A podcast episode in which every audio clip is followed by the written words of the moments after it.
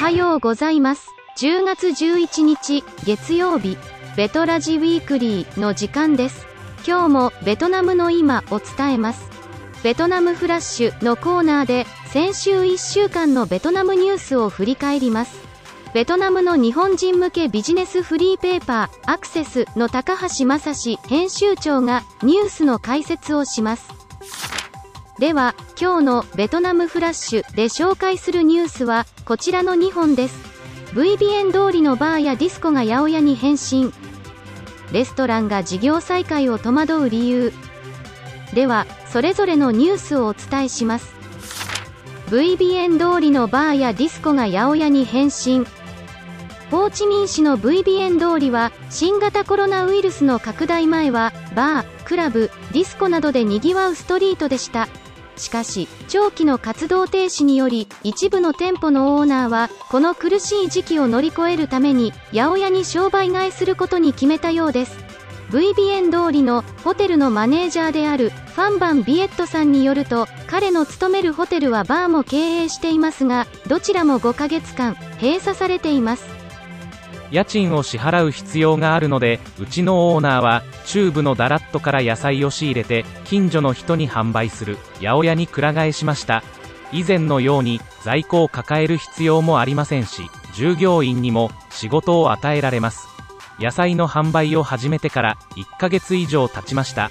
最初は予約販売のみでしたがその後はデリバリーを始めて外出規制が緩和されてからは店舗での販売もしています。うちの商品は価格を表記していて明朗会計です今はなんとか新型コロナを乗り越えるために頑張っていずれはバーの営業を再開したいと思っています近所に住むグエンティ・キム・ハンさんは、こう話します。この辺りはほとんど全部がバーやディスコだったんです。家賃が高いので一部の店が八百屋に商売がえしたと聞いて応援の意味も込めて買い物に来ました。VBN 通りは海外からバックパッカーが集まるエリアで特に欧米人に人気です。安いホテルやレストランが多く、夜はバーやディスコで賑わいます。ベトナムはもともとビールが安いのですが、VBN 通りとこの周囲の店では特に安く飲めます。まさにバックパッカーパラダイスです。このように観光客に頼った商売をしていましたから、新型コロナで彼らが入国できなくなると、ゴーストタウンのように人が消えました。ブランド力の高いダラットの野菜を売るのは、いいアイデアだと思います。私もまた、以前の賑わいの中で、うまいビールが飲みたいです。次のニュースです。レストランが事業再開を戸惑う理由。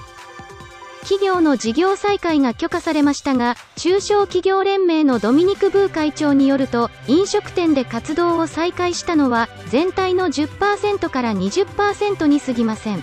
その理由として、感染拡大で事業コストが上昇した一方で、売上や利益はほとんど上がらない点を指摘しています。また、感染防止対策は依然として不確実で、地域によっても違いがあります。ホーチミン市内で3軒のレストランを経営するリーニャット・ヒューさんは、企業は活動再開に向けて大きなジレンマに陥っていると指摘します。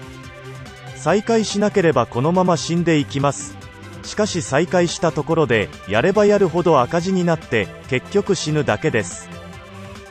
さんは感染第4波によって5ヶ月間も営業を停止し数千万円の損失を出していたのでホーチミン市が活動再開を許可する日を指折り数えて待っていました。レストランの家賃は減額してもらっても月に150万円が必要でそれ以外に閉店期間中のレストランの維持とメンテナンスの費用でほぼ1000万円かかりました。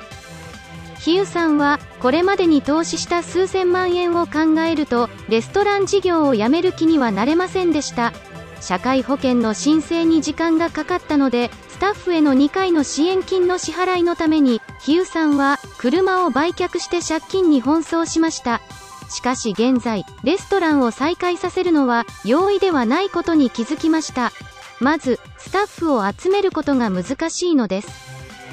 一部の従業員は感染拡大を恐れて帰省してしまいました。また他のスタッフは仕事を辞めてオンラインで麺料理の販売をしたり配達作業員に転職してしまいました。現在の状況で地方から人々が戻ってくるのは簡単ではありません。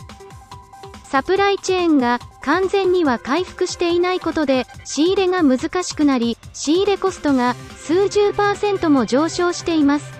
さらに市内のデリバリー費用も高額になっています。新型コロナ前の食事セットは600円程度でしたが今ではデリバリー代金も合わせると1000円以上になってしまいますので少しでも値下げをする努力が必要です。売上はありますが利益はほぼゼロです。現在のホーチミン市では、レストランは、デリバリーのみ営業できます。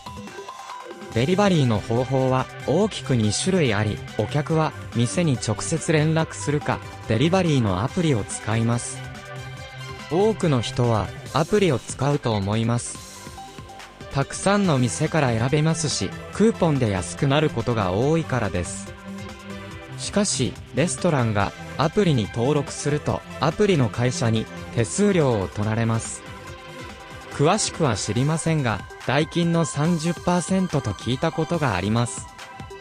500円の料理なら150円を支払うわけです。家賃、材料費、人件費を考えれば、どれだけ利益になるでしょうか。飲食店はこれからが正念場です。本日のベトラジウィークリーは以上になります最後まで聞いていただきありがとうございましたニュースの内容はベトナムの日本人向けビジネスフリーペーパーアクセスのサイトに掲載されております。ぜひご覧ください。URL を概要欄に添付しております。今週の気になるは木曜日に配信します。では木曜日にお会いしましょう。